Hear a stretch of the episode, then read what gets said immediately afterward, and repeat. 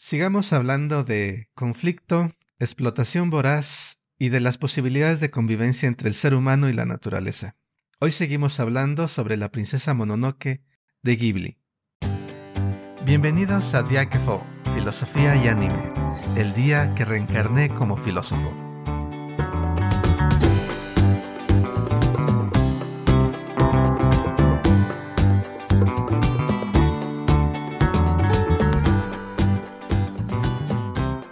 Hola, mi nombre es Javier y esta es la segunda parte de nuestra discusión dedicada a la película de Ghibli La princesa Mononoke. Si no has escuchado la primera parte, te recomiendo ir atrás en nuestros episodios y hacerlo.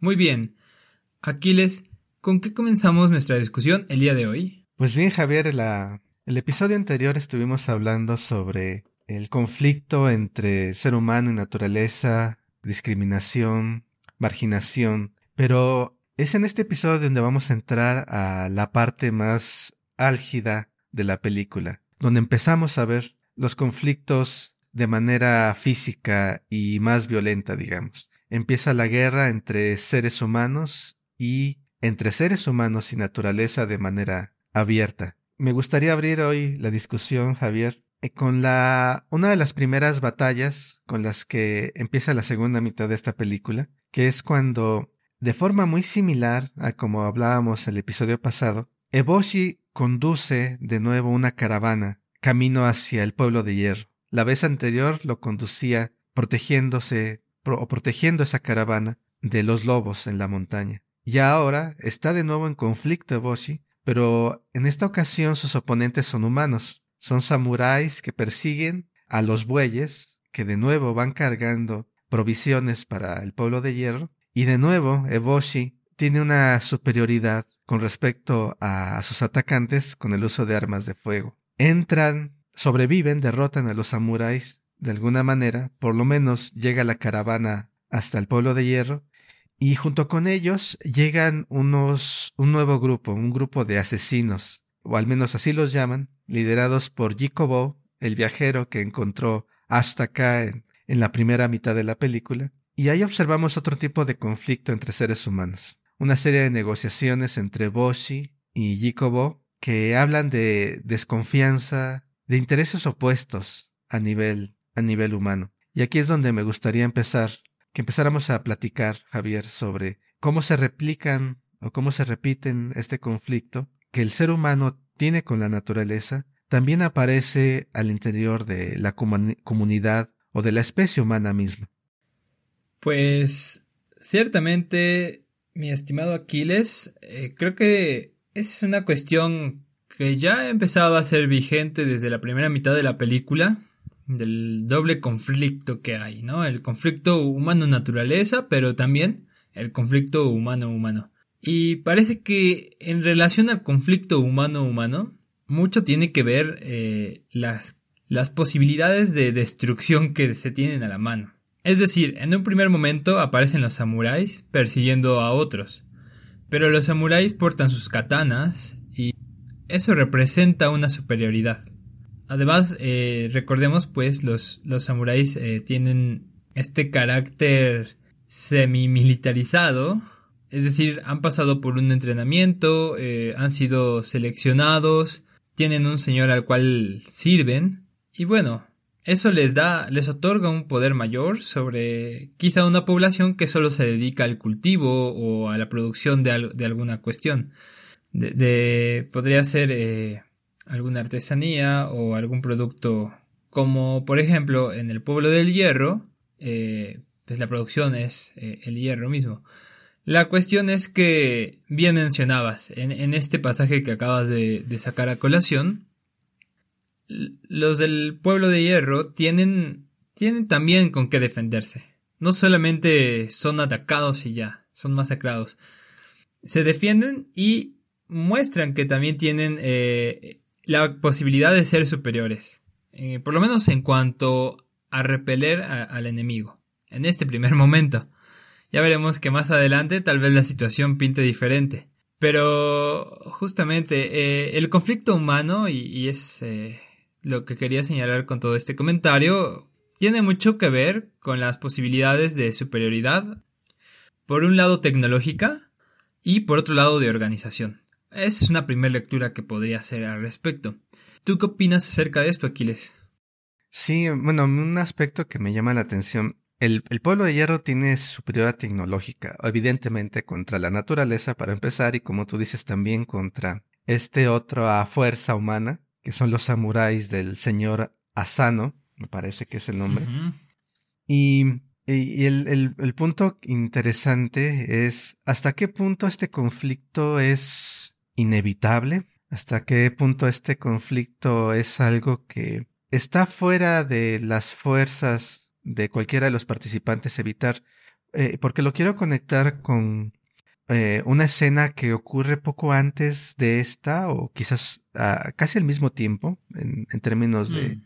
de, tiempo dentro de la película, en el cual eh, eh, Astaka está siendo curado al interior del bosque sagrado. Mm. Y los lobos, obviamente, están con él, acompañados por eh, la princesa de los, la princesa de los lobos, San, y llegan los jabalíes y liderados por, por Okoto, mm. eh, si mal no recuerdo. Creo que sí. Bueno, llegan los jabalíes y de la forma en que describen o ven el conflicto, por lo menos el líder de los jabalíes, es que es un conflicto inevitable. Es un conflicto que no pueden detener.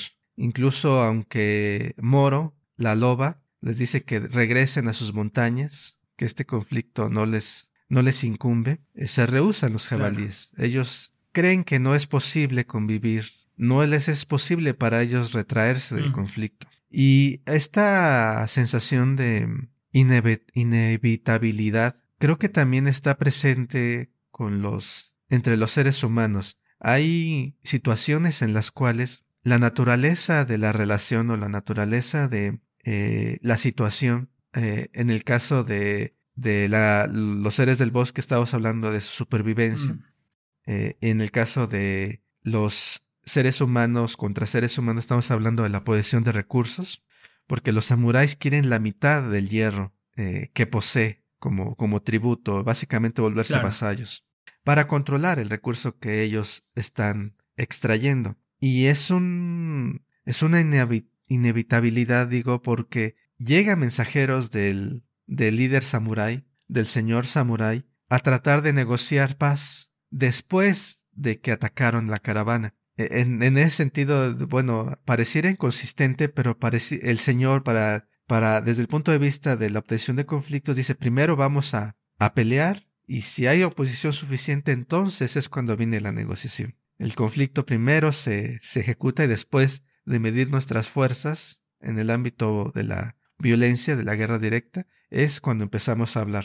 En ese sentido, el conflicto es inevitable. La negociación es algo secundario. Y, y, también eh, esto se repite más adelante cuando los humanos forman campamento en una montaña enfrente del bosque y empiezan a, arrojar mm. humo. Y lo interpretan correctamente como una provocación y una trampa. Mm. Los jabalíes y, y los lobos también. Eh, pero el jabalí dice no hay alternativa. No hay alternativa. A pesar de que sea una trampa, a pesar de que sea una provocación, no es posible prolongar o evitar el conflicto. Tenemos que salir y tenemos que, que pelear. Y, y, esta inevitabilidad del, del conflicto es algo interesante. Bueno, es una posición, creo yo, que el protagonista o el coprotagonista de la historia Azteca intenta rebatir.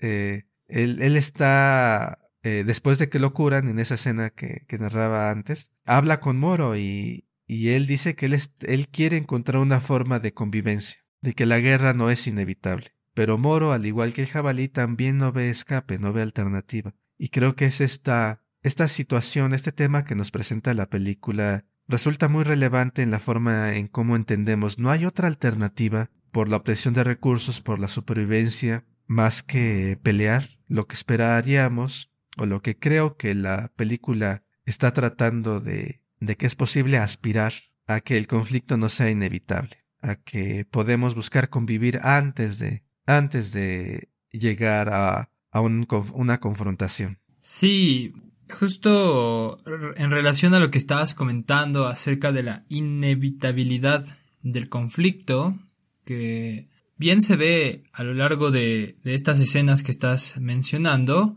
creo que hay un factor que podríamos traer a colación y, que también es muy marcado eh, en, las actitudes de los personajes, de, algunos en particular. Y esta es la, la obstinación. Esta necedad, eh, este deseo de imponer la voluntad antes de poder ceder a lo que los otros podrían ofrecernos. O bueno, ofrecerles más bien. Eh, en ese sentido, vemos que hay una, una fuerza de voluntades. La fuerza de la voluntad de San es proteger el bosque a toda costa. La fuerza de la voluntad de Eboshi es obtener los recursos que están ahí que, y que van a fortalecer a su pueblo a toda costa. Y la obstinación, por ejemplo, del jabalí blanco es cobrar venganza y aniquilar a los humanos. Y justo ahí hay una tensión interesante eh, que para mí es lo que desencadena lo inevitable. Esa, esa pelea que, que ya no puede dar marcha atrás porque ya están las, piezas puestas en el tablero. Ya se volvió esto un campo de guerra. Y, y, claro, claro, eh, coincido totalmente contigo en relación al sentimiento de que Hashtag aparecer eh, el único que está haciendo un esfuerzo por evitar que todo este conflicto termine en un, caos total y en una muerte pues de todo lo todos de todos aquellos que se involucren de alguna manera y pues bueno creo que es un elemento que aparece muy bien reflejado en la actitud de varios personajes eh, esta obstinación y, y, bueno en parte, el que esto pueda, no pueda ser solucionado de otra manera se debe a, ese orgullo, a esa actitud que hay ahí. No, bueno, eso, eso es lo que pienso al respecto de la cuestión del conflicto. Voy a abogar un poco por, por una explicación, porque sí tienes razón, creo que también está el orgullo, la, está el orgullo, está la obstinación, está el, no y no nada más esos sentimientos, sino también puede estar el resentimiento, el deseo de mm. venganza, el deseo de venganza, eh, la venganza, el miedo, todos esos son factores eh, que, que hacen que se conciba esta clase de conflictos como inevitables, creo yo.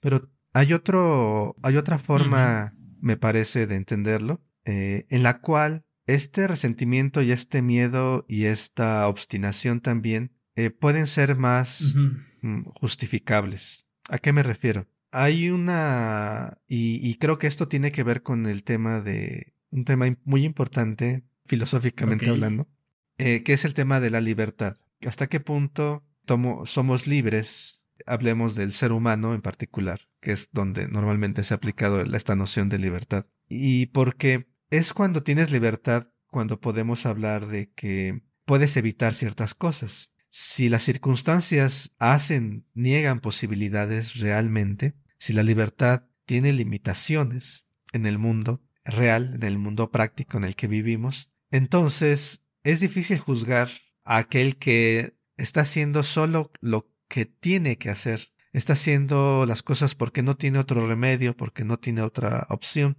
y porque sinceramente cree que no tiene alternativa. En una concepción del mundo en la cual te imaginas que tu única opción es el conflicto el enfrentamiento violento, porque la única alternativa es tu aniquilación total, se vuelve razonable, porque el que elijas el confrontamiento violento, o que eh, la única forma de real de enfrentarse al mundo es con poder o con fuerza, porque es así como funciona el mundo, desde un sentimiento, más bien desde una concepción del mundo que cree es que es así como el mundo funciona, se vuelve también entendible estas acciones. Evidentemente, y yo creo que es por eso importante la idea de libertad de explorarla, determinarla. No, no, no, no, no pretendo hacerlo aquí, pero la idea de que siempre hay alternativas, de que siempre podemos construir concepciones que nos permiten negociar y hablar, es, son, es crítica, ¿no? Y creo que es la, lo que está, la aspiración, lo que está tratando de llegar hasta acá. Mm. Llegar a una concepción común, llegar a un terreno común, en donde estas visiones que tienen tanto los humanos, Eboshi también no ve alternativa. O, o, seguimos explotando el bosque o tenemos que regresar a una vida de marginación y opresión. Y también los lobos del bosque. No, si dejamos que sigan invadiendo aquí, van a extinguir el bosque, van a destruirlo por completo los humanos. Entonces, es, es importante, creo yo, esta noción de que siempre podemos encontrar alternativas. Pero también está, es importante para ser, para ser consistentes y creo que es un debate que ha permanecido durante mucho tiempo en, en la historia de la filosofía y va a seguir estando presente sobre si no hay limitaciones reales cuando hablamos eh, en la práctica, en donde realmente dices, ¿y qué tal si tiene razón y la única alternativa es, es el conflicto? ¿Cómo podemos demostrar que siempre hay alternativa? Mm.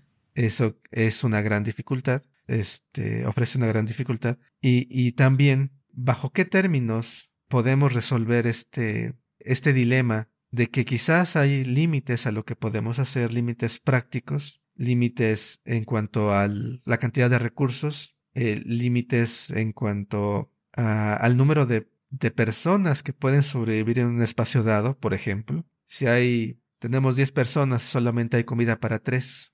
¿Cuántas alternativas realmente existen ahí? Entonces, creo que es una, parte importante y me, me resulta interesante, ah, no sé qué piensa sobre esto, pero me gustaría agregar algo. Cómo en la película se ve, hay una eh, posible solución o posible alternativa a cómo desde una visión, cómo pueden coalescer o cómo pueden unificarse ambas perspectivas y luchar por un y encontrar una forma de convivencia, una forma de cooperación que está dada por un conflicto aún mayor, que es cuando los aldeanos que están en el campo de batalla ayudan al lobo a salir de donde está atrapado. El lobo, hay un lobo, después de la batalla quedó un lobo atrapado bajo una montaña de cuerpos de jabalíes. Mm.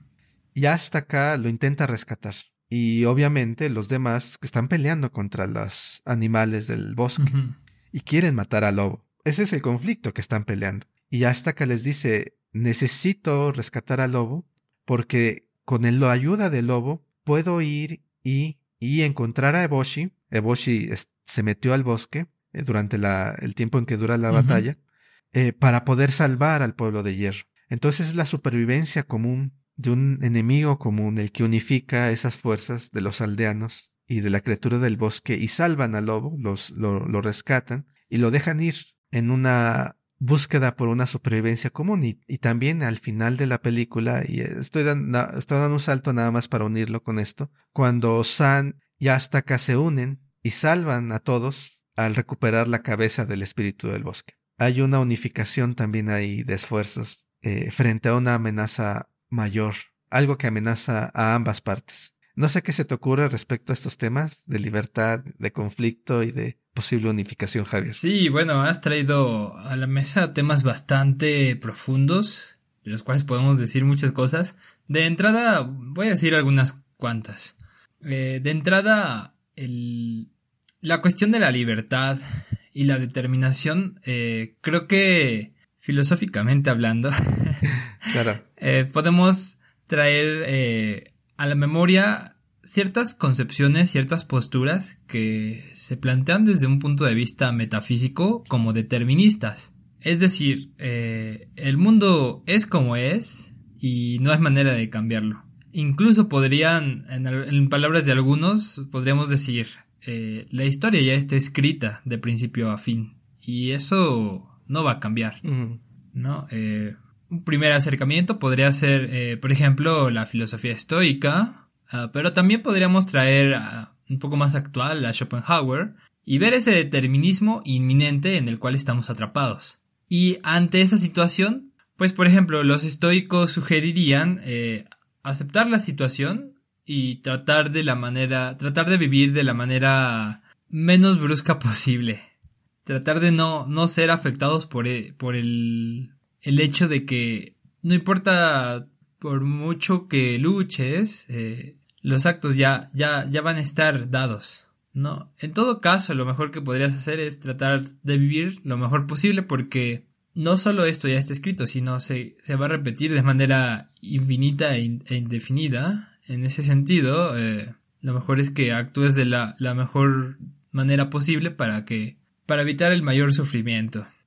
Eh, por otro lado, y, evocaba a Schopenhauer, podríamos ver que la, la, propuesta de Schopenhauer va más en el sentido de decir que no debemos engañarnos, que debemos ser conscientes de que la determinación está dada ya, eh, que nosotros solo somos una parte de este mundo, de esta voluntad. Y, y bueno, por lo menos ser sinceros y, y no, no, tratar de pensar, no, hay posibilidades y, y vamos a poder salir de ello. Eso va, va, a evitar que te lleves un chasco, que, que por tener esas esperanzas, en algún momento pase lo inevitable, que es, algo se va a contraponer contra tu idea de libertad y, y salgas de ello eh, salgas de esa falsa tranquilidad que te daba la idea de libertad o de eh, felicidad que podrías tener. ¿No? Y, y, bueno, al menos si eres consciente de ello, va a ser menos violento el día que tengas que enfrentar una situación así. En ese sentido, eh, la actitud, la forma de, de, proceder de algunos personajes de, de, la película, estoy pensando principalmente en los líderes, en Ebushi y en Okoto, tendrían ese sentido de, pues, eso es lo que va a pasar, no podemos evitarlo y, vamos a, vamos a hacer lo que está en nuestras manos para defender nuestros ideales, ¿no? Y, y, bueno, desemboca en la guerra y en, y en, la destrucción, en un término caótico, ¿no? Y, y de alguna manera, si hacemos una lectura de los hechos de la película, parece que vamos a terminar en ese punto. De alguna manera parecería que Miyazaki sí preveía ese final. Bueno, obviamente él escribió toda la trama, ¿no? Eh, eh, ese es parte del juego, ¿no? Él sería como ese escritor de la historia, el cual ya tiene todo determinado.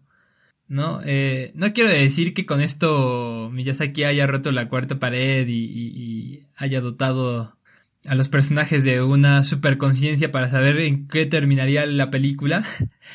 Más bien, tú eh, que estoy comentando acerca del determinismo eh, pesimista y, y, es interesante cómo, cómo, son ellos y a través de sus voluntades que se mueve el, el deseo de, llegar a esa finalidad que es el caos, ¿no? Pero eso me lleva a otra cuestión. Muchas veces el que ciertos personajes claves tengan esta visión, esta forma de ver el mundo como ese es el camino en el que nos encontramos, puede ser riesgoso. ¿Y a qué voy con esto? El riesgo viene cuando aquellos que asumen estas posiciones eh, son voces influyentes en una mayoría, en una comunidad, ello tendrá repercusiones eh, de una magnitud que tal vez eh, traiga consecuencias fuertes y dolorosas para la vida de muchos y muchas. Y bueno, yéndonos a ejemplos históricos reales, ¿cuántas veces la voluntad de reyes, de generales, de presidentes, de líderes políticos, no ha provocado ese tipo de situaciones? No ha provocado un caos eh, y destrucción de la vida, de la vida humana y de la vida no humana también. ¿Cuántas veces no, nos hemos visto en esa situación? La, la historia da ejemplos interesantes. Pero bueno, eso, eso como primer acercamiento es, eh, me parece interesante. Sobre la cuestión de si podríamos defender que hay una libertad y, y si podríamos salir de los actos eh, deterministas, pues sí, ciertamente identificas muy bien que Ashtaka parece ser aquel que está luchando y, e invirtiendo las, el mayor esfuerzo posible para que, el conflicto no, no llegue. ¿no? Y, y, sin embargo hay algo, eh, y ese es fracasa en su intento. Fracasa en el intento de que los humanos no peleen contra los habitantes del bosque y fracasa en el intento de que no asesinen al guardián del bosque, al dios del bosque. Y pensando un poco en el dios del bosque, recordemos quién es él. Él es la cara de lo sagrado, ¿no? Y, y, bueno, igual hay algún mensaje, ¿no? Igual esto es sobre interpretación, pero el hecho de que pese a tus mayores esfuerzos no logres evitar el caos o el conflicto, eh, parece reflejar algo, ¿no? Y bueno, ¿en qué termina todo esto? Eh, en algo que es eh, catastrófico en todos los sentidos, es la destrucción de lo sagrado. Bueno, esa es una interpretación, para empezar. Sí, el tema, el tema, como dices, el tema da para mucho, de libertad, determinación y, y también en el sentido de que en el anime muchos héroes están en esta línea de no puedes saber el resultado a menos que lo intentes. Se enfrentan a una sociedad, a un grupo de personas que dicen que es imposible que logre hacer eso que está tratando de hacer el héroe, el protagonista. Mm, Y también encontramos ahí un tipo de obstinación de tengo que intentarlo, claro. tengo que aspirar aunque todos me digan que no se puede hacer. Mm, Y bueno, yo creo que hay tema ahí para preguntarnos también sobre si la libertad absoluta y el determinismo absoluto no son más bien ficciones y más bien lo que tenemos. eh, y, y creo que esto es lo que hace eh, eh, también potente a la película, el hecho de que lo que está reflejando es algo que vivimos, eh, las restricciones que nos impone el mundo y, y, y nuestra búsqueda de, de encontrar posibilidades en ese mundo. No sabemos hasta dónde vamos a llegar y tenemos muchas veces que tomar decisiones complicadas a pesar de las probabilidades por hacer funcionar las cosas y por hacer funcionar las cosas eh, en relaciones, eh, en, nuestras, en nuestros proyectos, en las que a pesar de las probabilidades en contra, tienes que tomar la decisión de, de explorar y de, y de ver cuáles son las posibilidades. Y tienes que intentarlo. mm, Y, y creo que eso es una eh, algo que hace que la película sea eh, potente, sea atemporal, porque esta exploración de lo posible, de las posibilidades, creo que forma parte de la experiencia de todo ser humano y ha formado parte y seguirás formando parte claro. de no podemos saber qué va a pasar hasta que lo intentamos. Y a veces tenemos que intentarlo a pesar de, de lo que pensemos. Y esto me lleva, bueno, continuando con los temas que ponías, el tema que ponías sobre la mesa de lo sagrado. Sí. Cuando finalmente los Eboshi y los asesinos de Yikobo logran cortar la cabeza del espíritu del, del espíritu del bosque, eh, eh, sí realmente es, es una destrucción de lo sagrado que, que creo que va apareciendo desde el principio de la película. Eh, Cuando pensamos en lo sagrado como aquello a lo cual no entra lo humano. El humano se mantiene, hay una frontera clara que el humano no puede cruzar. Hay cosas que no puedes hacer, cosas que no debes ver, cosas que no debes de cambiar, cosas que son sagradas. Y el, al principio de la película el bosque mismo es sagrado. El bosque mismo está fuera de los límites del ser humano y es solamente hasta acá que puede entrar en comunión todavía con el sagrado que se le permite pasar. Y conforme va avanzando la película, más y más gente va entrando en el bosque. Hay una parte en la cual un asesino dice, no nos está permitido ver al espíritu del bosque. Se voltea porque está en el caminante del bosque cruzando y no quiere ver porque es sagrado. Y es una... En esta historia, ese tabú se va rompiendo. Los espacios se van cruzando y al final, cuando le cortan la cabeza, después de que lo cortan la cabeza, se desaparecen los límites en el mundo.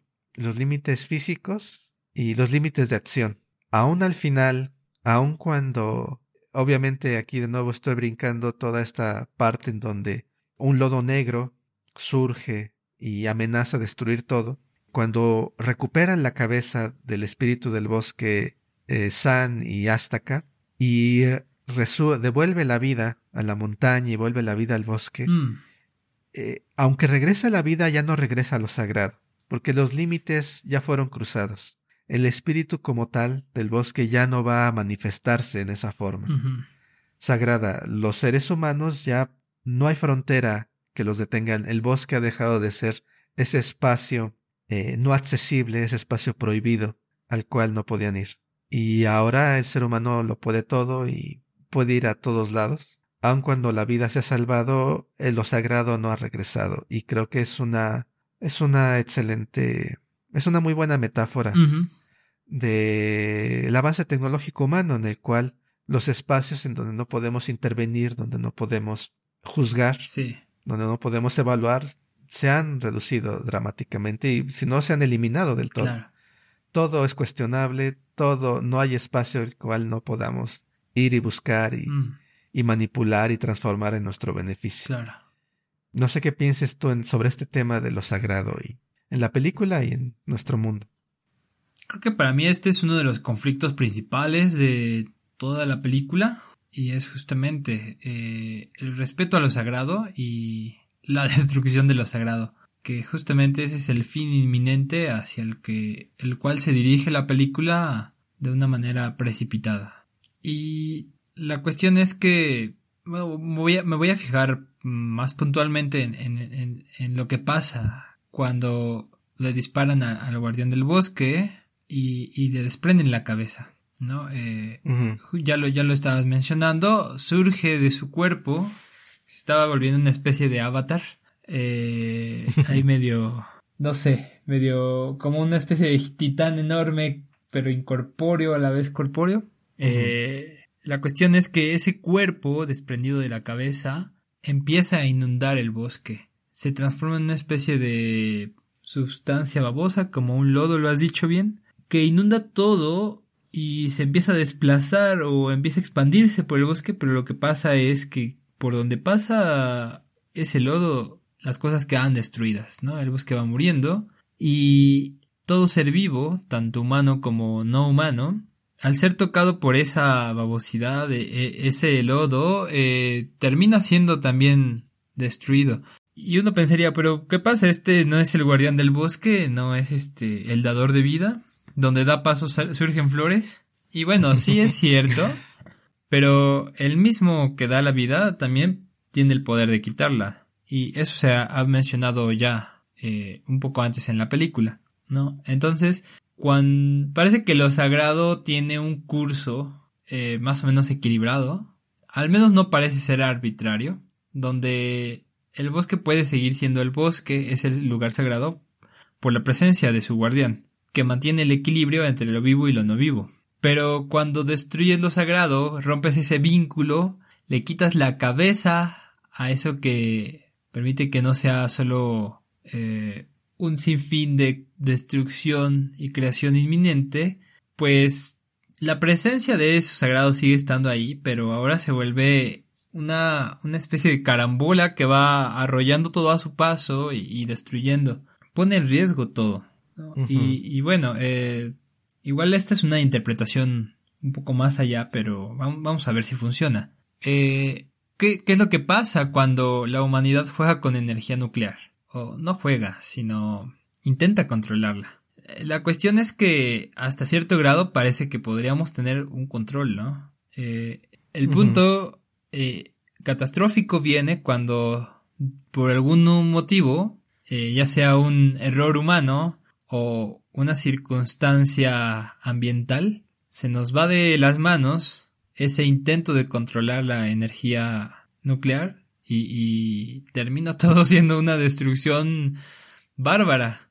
Sí, sí. Y se expande por la Tierra, se expande en kilómetros, pero se expande en el tiempo. ¿No? La, es la huella, la huella de esa destrucción, la huella de eso que no, no pudimos controlar, va a quedar ahí por, por siglos probablemente. ¿No? y, bueno, ese es un ejemplo fuerte, ¿no? Algo que nadie quiere estar en una circunstancia así, ¿no? Nadie quiere que le pase a su país o, o, vivir cerca de una zona ah, donde haya pasado alguna tragedia de ese tipo. Pero hay cosas más cotidianas que también están reflejando eh, ese, esa destrucción, e, ese descontrol de, la pretensión humana, ¿no? Y, y, y bueno, estoy pensando en las islas de plástico que hay en el océano, que de alguna manera pues uno pensaría pues son botellas, ¿no? ¿Qué, ¿Qué, pasa? No, no, no hace mucho, no afecta mucho si me tomo mi refresco el día de hoy. Pero cuando ves las imágenes de, de la cantidad de basura que hay acumulada en el océano o en algunos países a donde se deposita esa basura eh, y, y, también ves eh, la afectación que hay a los ecosistemas con esa cantidad increíble de, de, de basura, pues nos damos cuenta que estamos dejando una huella profunda ahí, ¿no? Y, de alguna manera siento que Miyazaki refleja eso, e, ese, esa pretensión de control, esa pretensión de, de, poder eh, tocar lo sagrado con las propias manos, de encapsularlo, capturarlo y sacarle un beneficio, va a dejar una huella, ¿no? Y, muy bien lo, lo señalaste, Aquiles. Eh, la huella que se queda aquí es eh, el, el bosque ya no va a ser el mismo, pero al final ya no va a haber esa sacralidad que había cuando no le cortaron la cabeza al guardián del bosque. Pero bueno, esas son algunas reflexiones que saco de todo esto. No sé, eh, a ti que te traiga a la mente estos comentarios y, el tema mismo de la destrucción de lo sagrado.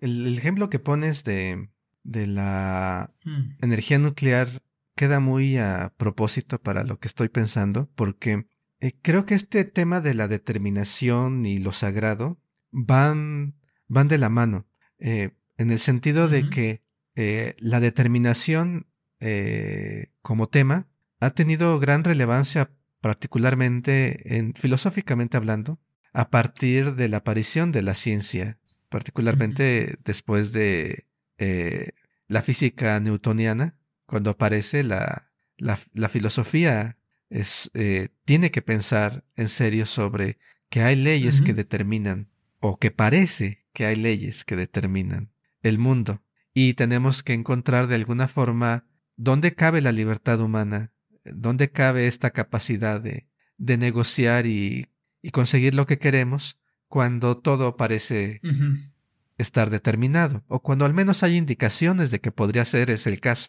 Y, esto me lleva al tema de la física, porque pues es una evolución de, de este tipo de conocimiento. Y creo que está, hay esta concepción de determinista, que es la que va pegada a la noción de control. Conocemos las leyes, eh, leyes absolutas, leyes inamovibles, que la naturaleza obedece, y con esas leyes controlamos a la naturaleza. y creo que hay una una forma de pensar alternativamente que no es tanto que las leyes, que la naturaleza siga las leyes de la naturaleza o las leyes científicas, sino es más bien que nuestras leyes científicas tienen éxito más bien porque se han amoldado a lo que observamos en la naturaleza. Hay una continua persecución de eso que llamamos leyes, una persecución hacia lo que ocurre realmente allá afuera si nuestra descripción, nuestro modelo no, mm. no, no sigue lo que ocurre allá afuera, no tiene poder. No es una teoría o no es una ley, no es un modelo científico válido. Y eso me lleva a pensar más bien que en lo que estamos con la naturaleza es una negociación, es en una eh, aproximación del uno al otro, en la cual lo que hemos llamado control ha sido más bien un amoldamiento de nosotros hacia lo que observamos y por eso tiene éxito. Pero como es, como no es control propiamente, como es más bien un espacio de, de acercamiento, de negociación, siempre tenemos que tener presente que lo imprevisto puede ocurrir. Siempre hay posibilidades que no podemos controlar y lo que mismo que tú decías es donde formas de energía de manipulación como la nuclear pueden crear un, una reacción que destruya todo a pesar de que creemos estar en control. La pandemia es otro ejemplo. Creemos estar en control, conocer las leyes y surgen enfermedades que no teníamos, no tenemos forma de, de contener en un primer momento. Y creo que todo esto nos hace pensar la explosión del lodo negro en la película. Es un reflejo de, de, de una reacción incontrolable y una demostración de la falta de control, de la inexistencia quizás del control. Yo creo que podríamos utilizar esta, esta metáfora del espíritu del bosque buscando su cabeza en una forma totalmente destructiva, como la realización de que por mucho que pretendamos entender o, pretendamos dominar, realmente no tenemos esa, esa, este, esa capacidad y tendríamos que repensar lo que significa la, cómo pensamos sobre la ciencia, cómo pensamos sobre la tecnología y pensar más en términos de negociación, más en términos de encuentro, de, de amoldamiento del uno al otro, eh, porque es más apropiado, eh, representa mejor los riesgos, una concepción de este tipo, que la concepción que ha estado vigente mm, en la que el ser humano controla y domina todo. Y bueno, esto, esto, esto me lleva al, al, final de la, de la película en cuanto es San, San sobrevive y ese era uno de los objetivos de Astaka, que ella pudiera vivir, que no muriera en la guerra, no muriera en el conflicto. Y no sé qué piensas de esta imagen en la cual San es una mm, encarnación del conflicto entre lo humano y lo natural, porque tiene ambas partes. Es humana de nacimiento, San, la, la princesa de la película, pero también es parte de la naturaleza, ha vivido con los dioses antiguos. Y entonces salvar a San es encontrar una conciliación entre ambas partes. Es una, es una forma de su, su continuada existencia significa o simboliza de alguna forma que existe la posibilidad de convivir entre esas dos partes. Y bueno, me quedo yo con esa imagen, no sé qué piensas. Sí, coincido contigo. Eh, coincido en la, en la, cuestión de que el rescate de San, la supervivencia, es eh, parte de, fundamental de, de los objetivos de, de Ashtaka. Y, y, bueno, en relación al por qué, eh, una interpretación podría ser que hay un enamoramiento detrás. Claro. Eh, para empezar, y bueno, no está, no está mal. Al final del día, pues es parte de la naturaleza humana y no humana. Sí, sí. Eh, el, el, deseo de reproducción o incluso el, el deseo de postergar la vida, ¿no? Eh, pero bueno, eso es sobre interpretación, ¿no? Lo, lo, que creo que podría ser más interesante o relevante eh, en relación al personaje de San, de justamente esta princesa Mononoke, es eh, lo que comentas, ¿no? En ella conviven los dos mundos. Uh -huh. eh, en ella están presentes ese estado natural, porque se crió ahí y, y, y vive como parte de los seres del bosque, aunque algunos no la reconozcan como ello. y, pero tiene un cuerpo humano, eh, tiene un cuerpo de aquello que tanto repudia. ¿no? Sí, sí. Y, y, bueno, incluso ante esa situación le saca provecho. ¿no? El intento de infiltración a la fortaleza del pueblo de hierro no, no habría sido posible si ella hubiera tenido cuerpo de lobo o de cualquier criatura, ¿no? Porque por ágiles que sean los lobos, no, no podrían haber hecho las maniobras que hicieron, que hizo San. Uh -huh. Habrían sido más visibles y ella hasta cierto punto mantenía cierta discreción en su ataque y, y, y bueno, no, en todo caso no se logró sí, sí. su objetivo que era matar a la líder, a Eboshi. Pero bueno, lo, lo interesante es cómo saca ventaja de su cuerpo humano para lo vuelve fortaleza, ¿no? Porque ante la naturaleza, bueno, cualquier lobo la destroza de un mordisco o el jabalí este la aplasta eh, en un segundo, ¿no? Incluso los monos pod podrían eh, dañarla fácilmente, parece. Pero creo que un poco la lucha eh, no solo es de San, o sea, no, no solo está vigente en el cuerpo de San, en la mente de San, sino eh, cuando entra en relación con Ashtaka, y se abre una posibilidad más para ella. Uh -huh. Sí. ¿No? Porque antes de conocerlo, eh, ella vivía para el bosque y por el bosque. Y al empezar a involucrarse con él, al ser salvado por él, salvada por él y, y estar, eh, comprender cuáles eran sus motivaciones. Pero empieza a ver que hay otras posibilidades, ¿no? Y, y se empieza a mover en otros términos. Ya no es la batalla de ella como un lobo más, Uh -huh. sino con la ayuda de Ashtaka eh, empieza a ver eh, otro tipo de acción, ¿no? Y, y, bueno, eso se refleja totalmente en, en, esas escenas donde ella y Ashtaka están persiguiendo a los que llevan la cabeza e intentan devolver la cabeza al, al guardián del bosque. Ambos saben la importancia de, de que sea devuelta la, la cabeza, ¿no? Sí. Eh, y, y, cierto, parece que hay una especie de evolución en San, pero también en Ashtaka. Eh, de alguna manera ambos que se convidan eh, sus convicciones, sus ideas y sus formas de vida y, y nutren al otro. Bueno, eso, eso, eso es mi opinión respecto a San. Sí, sí, pensando ya sobre el, el final de los personajes, cómo terminan. Sí. Eh, quiero regresar a San, pero antes uh -huh. eh, hay un hay una forma, hay una manera de pensar en el final de que eh, a, que dice que no hay una resolución, no hay una, no se resuelven los conflictos mm. eh, del todo. Eboshi obviamente regresa y va a seguir explotando y seguramente va a seguir combatiendo a los samuráis. Seguramente.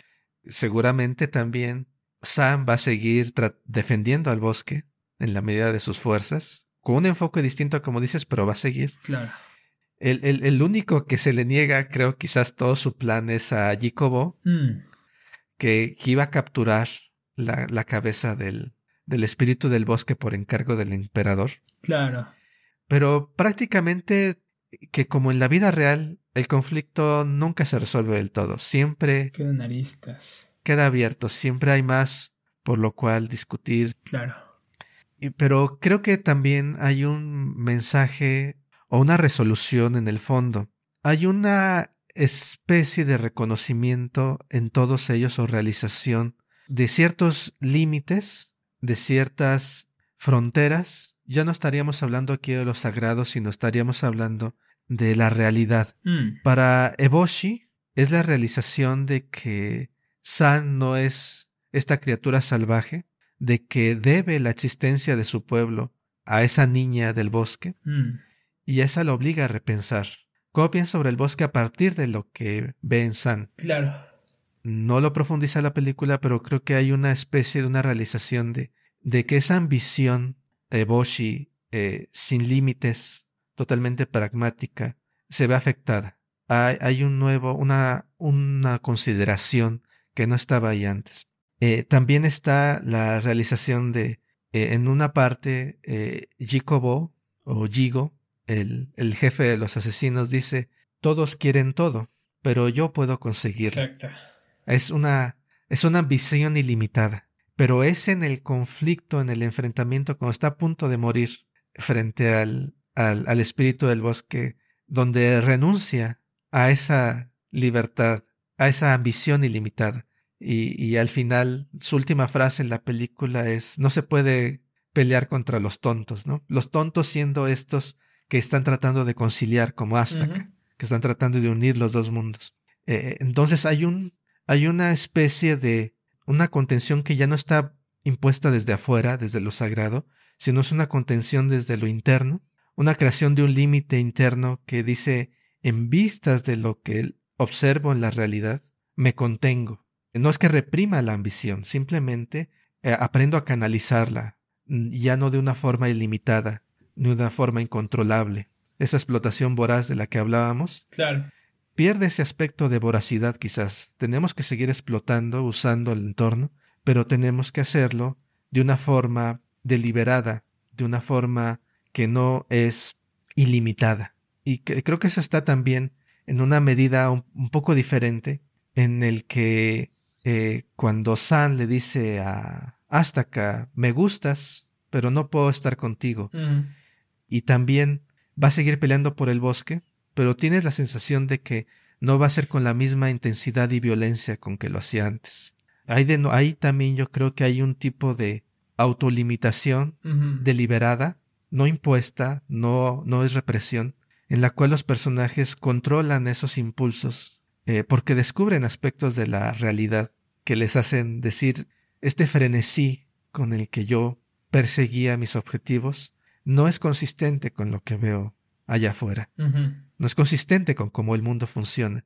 Creo que ese es un es una resolución, un mensaje importante de la película de que la libertad que ejercemos con que queremos transformar al mundo o conseguir nuestras metas tiene que ser atemperada, creo que sería sería la palabra, atemperada con límites con cómo nos enfrentamos a la realidad. No podemos explotar a la naturaleza sin límites, no podemos buscar nuestro egoísmo, nuestra acumulación personal sin límites. Claro. Eh, Lo, de- lo tenemos que tenemos que perseguir eh, nuestra supervivencia, pero tenemos que atemperarla de alguna forma. Y es en el encuentro con la realidad, si ponemos atención, que podemos encontrar pistas para, para fijarnos nosotros mismos esos límites. ¿Qué piensas, Javier? Pues sí, es interesante la lectura que traes, traes a colación. Hay un cambio en todos los personajes. Ya, ya ninguno va a ser el mismo después de esto, ¿no? Sí. Y es este, ese es el resultado de una guerra, ¿no? Cualquier nación que haya pasado a través de una guerra seguramente no volverá a ser la misma. No, aunque sigan existiendo cosas que antes se hacían previas a la guerra, ya sea la producción, eh, la reproducción o simplemente llevar la forma de vida, pero se queda ahí una huella, ¿no? Eh, y justamente es la memoria de las consecuencias de lo que nos puede pasar si volvemos a llegar a ese estado, a ese estado que provocó nuestro cambio radical, ¿no? En este caso, en, la película, pues es la destrucción del bosque, la destrucción de lo sagrado. Y bueno, con ello llega la apertura de nuevas posibilidades, quizá los humanos ya se puedan expandir un poco más, quizá los habitantes del bosque hayan tenido que emigrar o meterse e internarse aún más en zonas más vírgenes del bosque, eh, a las que los humanos todavía les cueste trabajo llegar. Pero bueno, tal vez eh, temporalmente todos queden con esa marca, ¿no? Con ese recordatorio vigente en su carne, vigente en su conciencia, de que hay un límite y llegado a ese límite, la, la cuestión vuelve a ser caótica y puede terminar de una manera fatal. Pues creo que hemos abordado ya en líneas generales los, los principales aspectos eh, y puntos de la, de la película. Bueno, tal vez hay algo por ahí más que quieras comentar o, o no sé si qué opinas de pasar a una... Bueno, seguramente habrá muchos aspectos de cuáles hablar, pero por ahora hemos agotado algunos de los principales. sí, muy ambicioso yo, ¿no? Eh, pero me gustaría saber también, Aquiles, si tú tienes algún comentario o reflexión eh, sobre, sobre la película y también eh, si hay, hay alguna forma de ligar, alguna forma de relacionar esta película con la película de mi vecino Totoro, de la cual hemos hablado ya en un episodio anterior. ¿Qué opinas al respecto de estos puntos? Sí. Sí, creo que. Eh, bueno, los temas de esa película han sido. son tan amplios que podríamos hablar muchísimo más, pero ya nos hemos alargado bastante. Entonces voy a tratar de ser, ser muy breve. Aparte de todos estos temas que hemos mencionado, creo que la película es una presentación de, de, de los cambios del mundo natural de una forma acelerada. Nos permite apreciar cosas que normalmente no apreciamos. Cómo eh, se transforma el mundo por la explotación. Como lo vemos lentamente, eh, no lo vemos, ¿no? Como ocurre lentamente, no lo vemos. Entonces esa, esa, esa imagen rápida de, de, de, la destrucción y de la revitalización es, eh, eh, es apropiada porque pone las cosas a nuestra escala, a la escala humana que podemos apreciar esos cambios.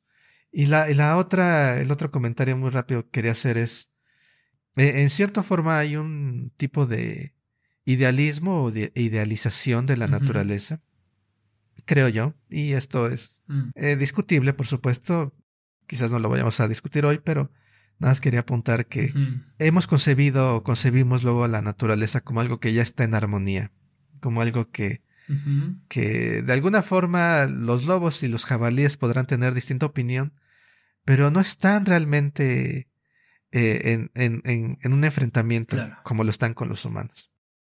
Y, y yo creo que es, es más apropiado pensar en, en, el mundo natural no como algo que está en armonía, sino algo en el cual viene el conflicto. Y si nosotros estamos en conflicto con el mundo y con el resto de la naturaleza, es porque el conflicto ha estado presente desde el principio. Los animales y las plantas y los demás seres que están vivos también están luchando eh, por encontrar su lugar en el mundo, por sobrevivir en el mundo en primera instancia y esa vida no es esa existencia que, que tienen no es gratis, viene con, viene con esfuerzo, viene con sufrimiento, no lo estoy poniendo en, en eh, al nivel o en la calidad humana, pero creo que eh, eh, hay una concepción del ser humano que es, emerge de esta visión de la naturaleza idílica, en la cual el ser humano es, es lo terrible, es lo peor.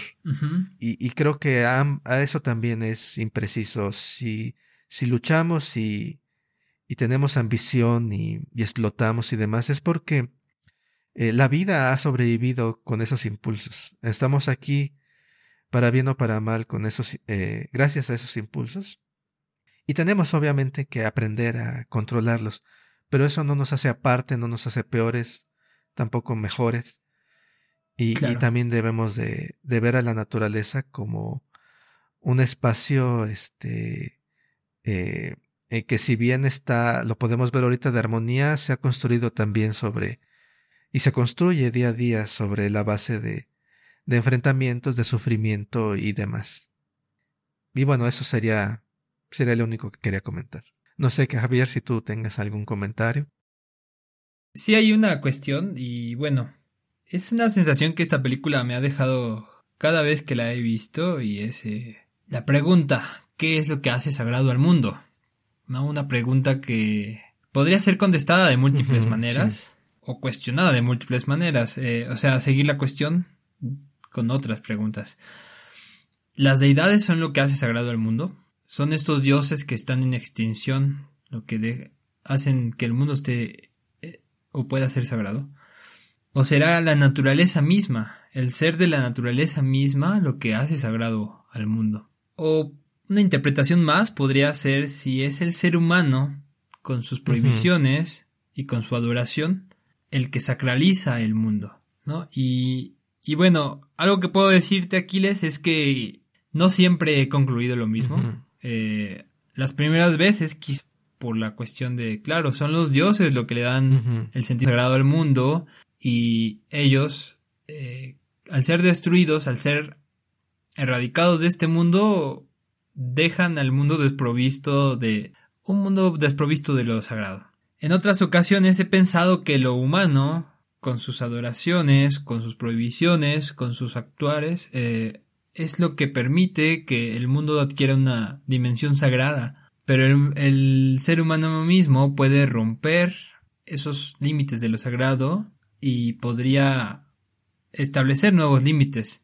¿no? Quizá tras la destrucción o, el incidente con el dios del bosque, parece que podrían aperturarse nuevos límites para lo sagrado. Y, igual y llegar a, ese, a esa circunstancia eh, podría ser el nuevo tabú, el nuevo límite, ¿no? Pero bueno, creo que todas las lecturas son, son valiosas, son posibles, no, no descartaría de entrada alguna. Eh, ahora mismo, tras esta enésima vez que he visto la película, eh, puedo concluir que hay una mezcla de todo ello. Y lo voy a intentar ligar rápidamente con, con la cuestión de Totoro. Eh, creo que en Totoro también existe la posibilidad de acceder al mundo sagrado, pero parece que es exclusiva para los niños, ¿no? Y que son los niños quienes, al tener esa pureza en la vista, no les cuesta trabajo ver de una manera eh, fácil aquello que está en el mundo espiritual, en el mundo natural, ¿no? Aquello que convive en, esos, en esos límites. Y, y, en este sentido, podemos pensar a Ashtaka con sus ojos libres de niebla, como aquel que pudo ver la posibilidad de la conexión entre lo sagrado y lo humano libre de un espacio violento. Lo que sucede es que la ambición humana eh, y también podremos decir la, la obstinación de, los dioses del bosque lleva al conflicto que rompe ese posible equilibrio entre lo sagrado y lo humano. Eh, bueno, esa es una primera aproximación, ¿no? Eh, ¿De qué forma podemos acceder a lo sagrado? Pues bueno, a través de los ojos eh, libres, quizá de prejuicios, quizá de, de odio, quizá de una forma dogmática de ver al mundo, podríamos reconocer que sí hay cosas sagradas, ¿no? Y, bueno, creo que es, es, una intersección interesante. Pero quizá podremos, eh, encontraremos más, más puntos de intersección en este sentido en otras obras, ya sea de Miyazaki o, otras obras de anime en general. ¿Y tú, Aquiles, qué opinas al respecto? ¿Crees que hay alguna conexión entre la película de mi vecino Totoro y la princesa Mononoke? ¿Detectas algo ahí? Sí, creo que coincidimos. Eh, tocaste exactamente el, tumbo, el punto que, que, se, que había pensado. Te lo gané. La intersección entre Astaka y, y los niños. Hay una... Quiero plantearlo de una forma distinta. Eh, creo que es equivalente a lo que acabas de decir. Genial. Pero cuando hablamos, sí, cuando dices los niños, los niños todavía no están del todo introducido, introducidos al, a la sociedad o al grupo humano y por lo tanto todavía carecen de ciertos prejuicios, todavía no tienen formada una idea de lo que debe estar ahí y, pueden ver cosas que otros no ven, porque están de alguna forma viendo al mundo más con menos con preconcepciones. Y hasta acá también cuando va y viaja, tiene una claridad de visión desde el principio que le permite ver tanto a lo natural como al mundo humano y valorar, y valorar a ambos. Y es una expansión, creo yo, es una expansión de la visión, una expansión de la representación, eh, donde se encuentra esta convivencia, esta coexistencia, esta posibilidad de encuentro entre lo natural y lo humano. Y esta expansión está primero en los niños. Claro. E, y esta expansión luego está en Ástaca, Mm. ¿Qué significa ver con los ojos libres de niebla? La niebla lo que hace es reducirte tu campo de visión. Claro. Solamente puedes ver lo que está cerca. Eboshi nada más ve su comunidad. Este, los animales del bosque nada más ven el conflicto, el conflicto de hoy. Hasta que ese es el que se preocupa por el mañana, por la supervivencia a largo plazo. Hay una expansión de, de la visión de la forma en que nos representamos al mundo. Y yo creo que esta, esta expansión de la vista, esta liberación de nuestras preconcepciones y nuestros prejuicios, también lo podemos relacionar con la expansión del conocimiento y la expansión y el uso de la razón para eliminar eh, ideas erróneas. En la medida en que somos capaces de representarnos al mundo en una la vista más amplia, y cuando me refiero a la vista más amplia es incorporar el mayor número de, de hechos sobre el mundo, podemos encontrar estos puntos de encuentro, de intersección, de convivencia, eh, de supervivencia Mm. eh, en un espacio común. Mm. Pero es mediante la expansión de nuestra visión y en este sentido es crítico y, y yo me, me lo estoy moviendo en este, en este aspecto hacia la parte del conocimiento, que nos preocupemos por, por conocer lo mejor posible el mundo, Claro. Por encontrar una concepción de idea, hablando en términos de ideas filosóficas, una concepción del mundo que sea más amplia, que nos permita ver más allá de lo que está cercano a nosotros. Y, y creo que eso es un, mensaje común en ambas películas porque es la hermana Satsuki la que ve esa posibilidad que no ve nadie más de acudir al guardián a Totoro para encontrar a su hermanita. Es una expansión de posibilidades, porque ella puede ver más allá. Claro. Y también hasta acá es el que ve más allá y ve una ruta donde nadie más la ve, o al menos la posibilidad Mm. de una ruta para la convivencia. Claro. Y, y creo que es un es una idea buena con la que nos podemos quedar. Esa expandirnos y, y tratar de pensar mejor, conocer mejor y encontrar estas formas de interacción con lo natural y con otras personas también. Por supuesto. Pues bueno, no sé si ya tengas algún otro comentario, Javier. Creo que No, creo que en general ahora ya con esto podríamos ir cerrando la el programa del día de hoy. excelente. Creo que nos extendimos un poco, pero creo que la película lo meritaba. Claro. Y bueno, gracias por acompañarnos en este que fue el cuarto episodio de nuestro podcast. Y claro, vamos a seguir con mucho más anime, más películas, más series. Y por cierto, con el próximo episodio vamos a empezar con una serie especial dedicada al anime Shingeki no Kyojin, también conocido como Attack on Titan. Un anime excelente con muchísimos temas filosóficos. Se va a poner muy interesante, no se lo pueden perder.